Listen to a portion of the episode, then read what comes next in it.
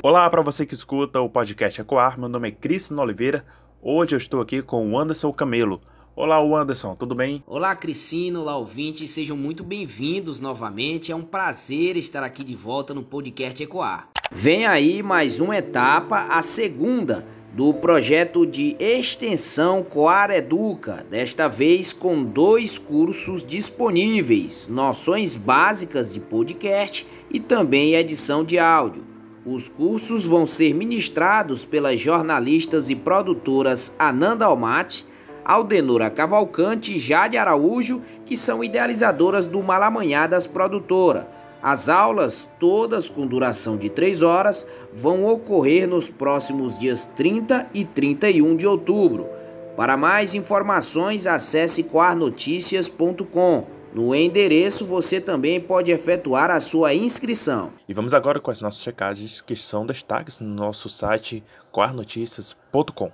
Vamos, Anderson. E olha só, a primeira checagem é sobre a compra de vacinas no estado do Piauí. Uma imagem que circula nas redes sociais destaca que o governador Wellington Dias não comprou nenhuma vacina contra a Covid-19. De acordo com o texto, 2.176.820 doses teriam sido enviadas ao Estado pelo Ministério da Saúde. A imagem checada pela nossa equipe é falsa. Além de imprecisa, atualmente o Estado recebeu mais de 3 milhões de doses de imunizantes, ou seja, um número maior do que o mostrado na mensagem. Além disso, o governo do estado comprou sim vacinas. Uma das mais recentes negociações foi a compra de 500 mil doses da vacina chinesa Coronavac, por meio do Instituto Butantan. Outra checagem que temos, Cristino, também relacionada à Covid-19, diz respeito à variante Delta. Isso mesmo, Anderson. A mensagem compartilhada em grupos de WhatsApp, assinada como Grupo Unimed, faz um falso alerta sobre a variante Delta da Covid-19.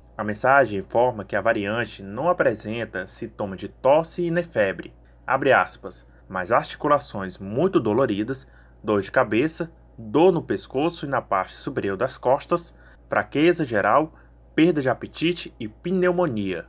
Cristino, como você falou, a mensagem é falsa. A Unimed não compartilhou nenhuma mensagem assinada como Grupo Unimed. O texto, inclusive, apresenta informações imprecisas. Exato, Anderson. A Unimed também divulgou um comunicado sobre o ocorrido e ainda esclareceu dúvidas com base científica sobre a variante Delta. Essas foram, portanto, as nossas checagens de hoje. A Coar, inclusive, ressalta que ao receber uma mensagem duvidosa, desconfie e não forneça seus dados antes de ter certeza de que é verdadeira. Qualquer dúvida, entre em contato com a gente pelo nosso WhatsApp o DDD é 86 e o número é 99517 9773 ou pelo nosso Instagram, que é o arroba Notícias. Obrigado, Cricino. Tchau, pessoal. Ecoar, a sua dose semanal de credibilidade. E agora nós temos uma entrevista com dois convidados especiais a respeito de desinformação na política, a jornalista e assessora de imprensa Mayara Bastos e o jornalista Arimateia Carvalho. Sejam bem-vindos e a minha primeira pergunta é para o Arimateia. O que é desinformação? A desinformação, ela não é simplesmente aquela notícia inventada. Não é apenas aquela fake news pura e simples, né? Aquela fake news de origem, que você inventa uma informação, você cria um dado e dissemina. A desinformação ela é mais ampla, ela tem um conceito mais amplo, ela vai mais além. Na desinformação, você pode partir de um fato concreto, você pode partir de uma informação real, de um dado estatístico verossímil, apurado, de uma informação científica, e a partir daí você pode deturpar, exagerar, é, colocar essa informação de uma maneira que você termina deturpando o, o sentido da notícia. Vou dar um exemplo. Você pega uma estatística sobre o número de homicídios que caiu no estado do Piauí, digamos assim. Então, o número de homicídios caiu aqui no estado comparativamente a 2018. Os dados sempre, esses dados estatísticos mais amplos, eles demoram a ser divulgados. Então você tem no ano passado uma queda, ok? Só que se você não explicar que no ano passado foi o ano 1 da pandemia, que no ano passado, de março a setembro, sobretudo, as pessoas ficaram em casa, as pessoas ficaram em quarentena, ou não houve uma circulação de pessoas em ambientes onde acontecem muitos registros policiais, como bar, como restaurante, como festa, como show. Então você tinha boa parte do país sem circular. Então, você tem que fazer esse adendo para explicar ao leitor, telespectador, o internauta, o contexto da informação. Quando você não explica esse contexto, dependendo da forma que você coloca o dado, né, se você ressalta isso como uma mudança drástica da realidade, daquela realidade, é uma desinformação. Né? Então, estou citando esse exemplo para é, ilustrar como não é apenas você inventar uma informação, um dado. Você pode partir de um dado real, mas você termina ampliando esse dado sem contextualizá-lo, ou você termina juntando a ele outros elementos que, que não são verdadeiros, e isso também é desinformação. Então, como se vê, é um conceito bastante amplo, que não é só uma. Ela pode ser um falseamento da realidade, ela não é necessariamente uma mentira. Arimateia, como a desinformação dificulta a prática jornalística no dia a dia? A desinformação ela dificulta tremendamente a prática jornalista no dia a dia, porque o jornalista hoje ele tem inúmeras fontes de informação. Tem as assessorias de imprensa, que são fontes mais confiáveis, porque são jornalistas profissionais que ali eles querem destacar determinado aspecto da notícia que favorece o assessorado deles. Mas eu não conheço nenhum assessor de imprensa ou assessora de imprensa é, sério que desinforme, né? Que mesmo que manipule a informação, ele não manipula, ele recorta, faz um recorte da realidade que beneficia o assessorado dele, mas ele não inventa. Então, mas você não tem só a assessoria. E você tem a sua própria checagem de uma informação que você pegou, que você fisgou numa conversa com uma fonte e você vai atrás disso. Ok, isso é o tradicional. A assessoria e a sua própria checagem. E aí você tem as fontes oficiais e não oficiais que são ter um terceiro flanco, que também, em geral, não dão muito trabalho para você. Mas aí Agora tem as novas fontes. Você tem os grupos de WhatsApp, você tem o tiozinho, a tiazinha do WhatsApp. Você tem nos grupos pessoas que de propósito eles é, inserem informações inverídicas para aquilo se disseminar e virar um fato, né? Virar uma notícia. Então, dá muito mais trabalho para o jornalista profissional, para o, para o jornalista profissional que leva a sério né, o seu mistério, apurar essas informações, porque o nível de desinformação é muito alto. A partir do momento que as pessoas elas não estão divulgando aquilo por não saberem, mas de propósito, com um fim, com uma intenção de manipular, de disseminar um conteúdo que não é verdadeiro. Então, o trabalho do jornalista, que já era hercúleo, que já era muito grande, hoje ele é um, uma tarefa assim muito mais complicada. Na sua concepção, a desinformação tem maior amplitude na área política? Principalmente em períodos eleitorais? Olha, eu acho que a desinformação ela não é uma característica específica da área política, da editoria de política. Não acho não. Acho que em política há muita especulação que não pode ser confundida com desinformação. A especulação, ela, o comentarista político, o repórter, ele tem que deixar bem claro que ali é uma especulação de bastidores, que pode ou não se confirmar. Quando ele diz isso, ele não está desinformando, pelo contrário, ele está dizendo quais são as tendências do que pode acontecer na política. A tendência de uma votação na Assembleia, a tendência de um, de um pré-candidato sair do partido para outro, de uma coligação entre partidos, enfim, isso é especulação e não pode ser confundido com desinformação. Acho que desinformação está em todas as áreas jornalísticas: na área esportiva, na área policial, na área da justiça, na área de geral, de cidades, de, enfim. E política também. Agora, no ano eleitoral, claro que você tem que estar mais atento, porque aí sim é um ano atípico e tem desinformação lá no meio da especulação, tem uma desinformação que está sendo plantada ali para beneficiar ou prejudicar um candidato. Mayara, na contemporaneidade, a desinformação ataca e manipula a imagem de oponentes políticos. Quais os desafios dos assessores políticos ao lidar com fake news que atacam diretamente seu assessorado? Sempre, primeiro, convencer os nossos assessorados que a verdade, a transparência sempre é o melhor caminho. Né? Eu acho que esse é o primeiro ponto. Eu acho que quando você trabalha com transparência, você consegue minimizar.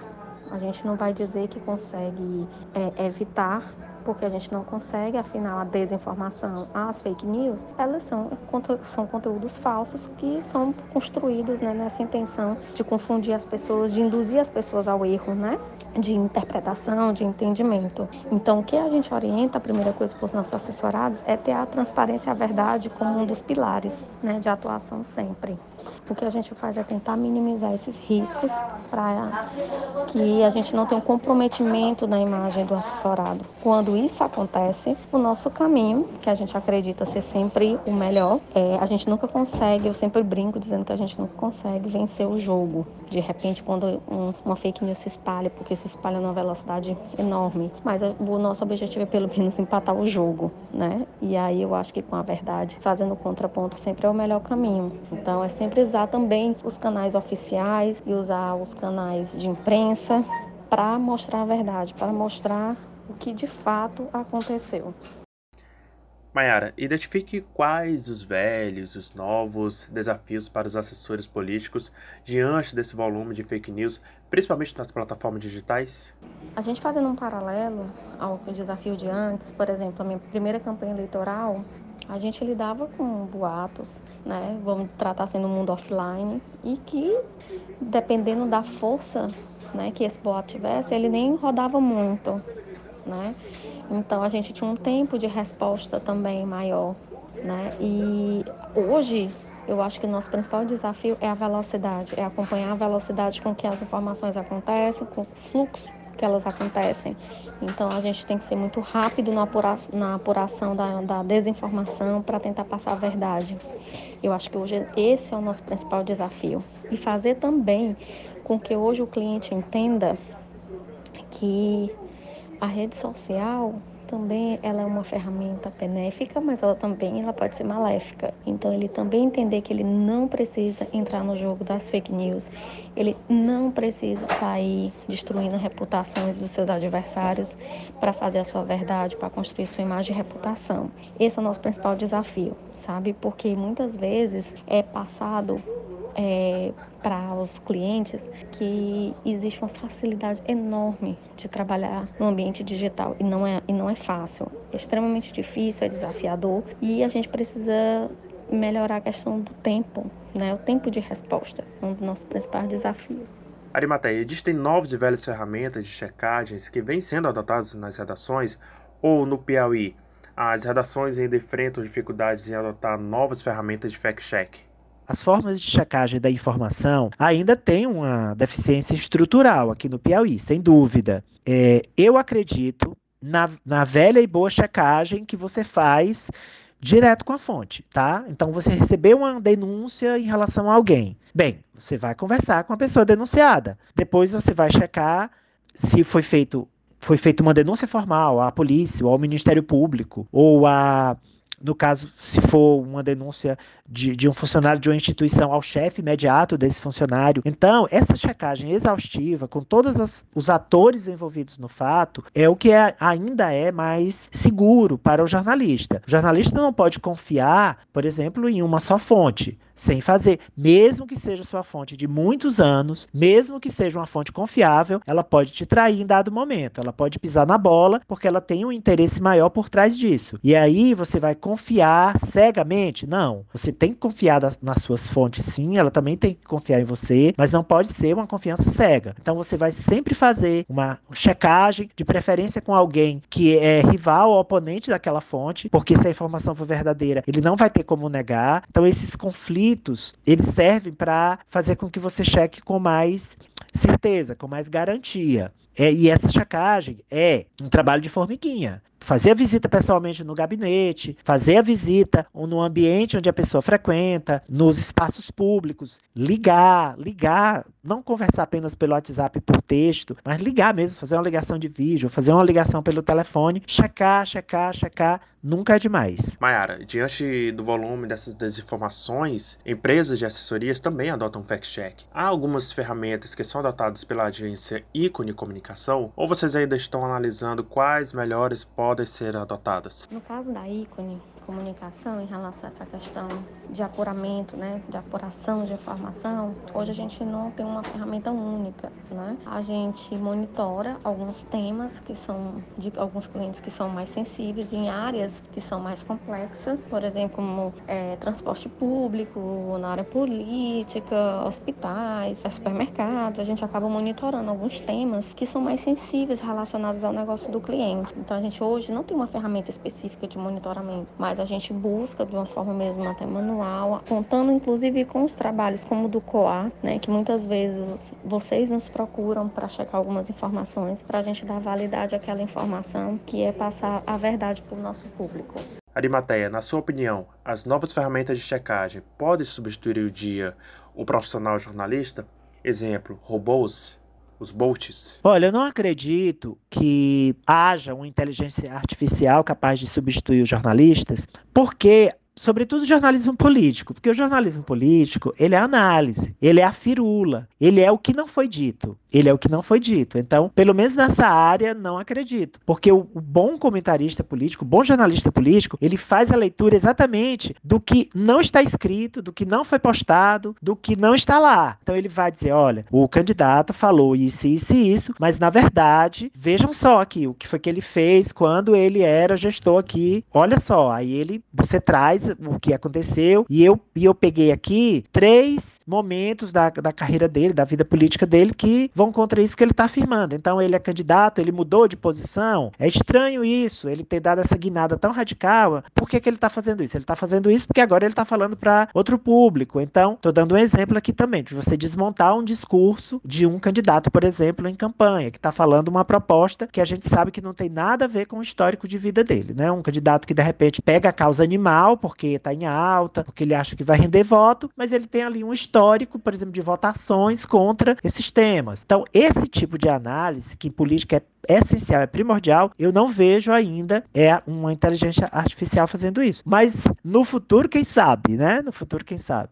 Mayara, na sua concepção, o assessor político, assim como o jornalista, continua sendo fundamental, mesmo com a criação de robôs checadores? Ou seja, a checagem humana é infalível e sensível? Eu sou uma pessoa que sou, diante de uma experiência que eu tenho, 10 anos trabalhando com comunicação corporativa, eu acho que a força humana ela nunca vai ser substituída completamente pela máquina. Então eu acho que é fundamental, é importante os trabalhos dos robôs que a gente tem nas redes sociais de monitoramento, mas a sensibilidade né, do, da análise de como fazer, também de como identificar.